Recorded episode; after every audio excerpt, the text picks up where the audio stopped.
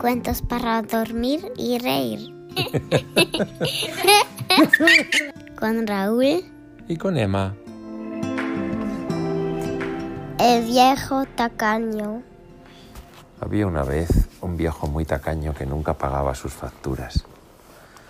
Le debía a tía Russell un montón de dinero por sus periódicos. Le debía al señor Pork muchos duros por su carne. Y mamá Klug le enviaba la cuenta de los huevos y la leche una y otra vez, pero nunca le pagaba. Madre mía, qué terrible. Un día decidieron tomar una decisión todos juntos y tramaron un pequeño plan. Le compraron a la bruja Heyo un hechizo al que ella llamaba vuelve a casa. Y cada uno se llevó un poco a su tienda. Al día siguiente, al darle el periódico al tacaño señor Min, tía Russell le echó dentro un poquito de hechizo vuelve a casa. Y cuando le vendió una ristra de salchichas el señor Pork, también se echó un poco del hechizo vuelve a casa.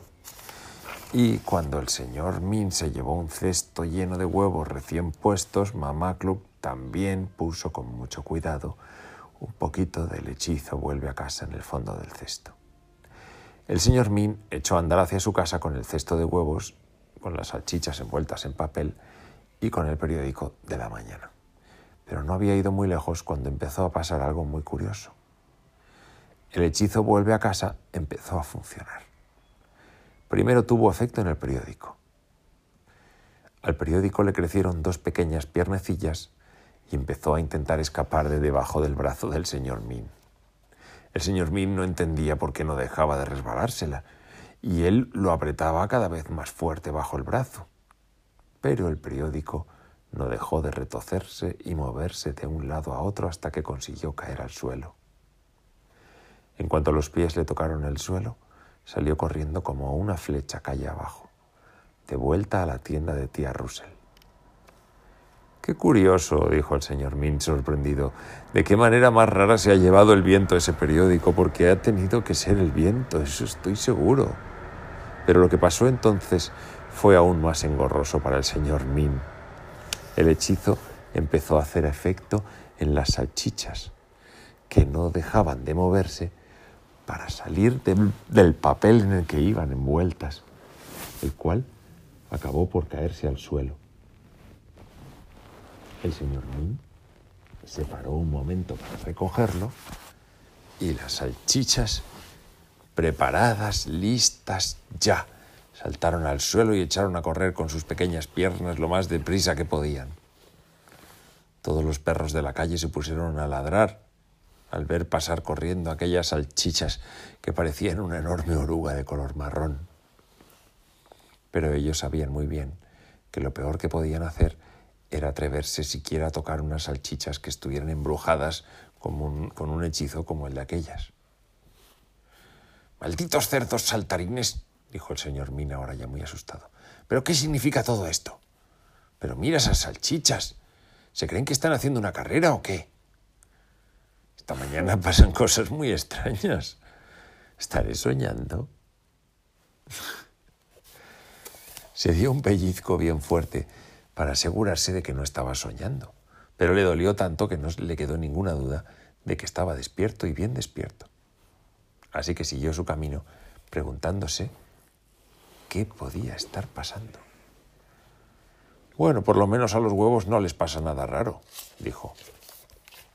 Pero aún no había acabado de hablar cuando el hechizo vuelve a casa empezó a hacer efecto en ellos también. A los huevos les crecieron patas de pollo y uno a uno fueron trepando hasta el borde del cesto, preparados para saltar afuera. Oh, no, no, no, no, no. No lo hagáis, dijo el señor Min, agarrando el huevo que estaba más arriba. Como sois huevos, si saltáis, os aplastaréis contra el suelo y os romperéis. Pero los huevos no le hicieron caso al señor Min. Fueron saltando uno por uno desde el cesto al suelo y echaron a correr lo más deprisa que podían, de vuelta a la tienda de Mama Club. Nadie había visto nunca nada tan asombroso. El señor Min estaba furioso. Esto tiene que ser un hechizo, gritó. Alguien me ha jugado una mala pasada. Podría ser, señor Min, le dijo la señorita Twinkletoes, que pasaba por allí cerca.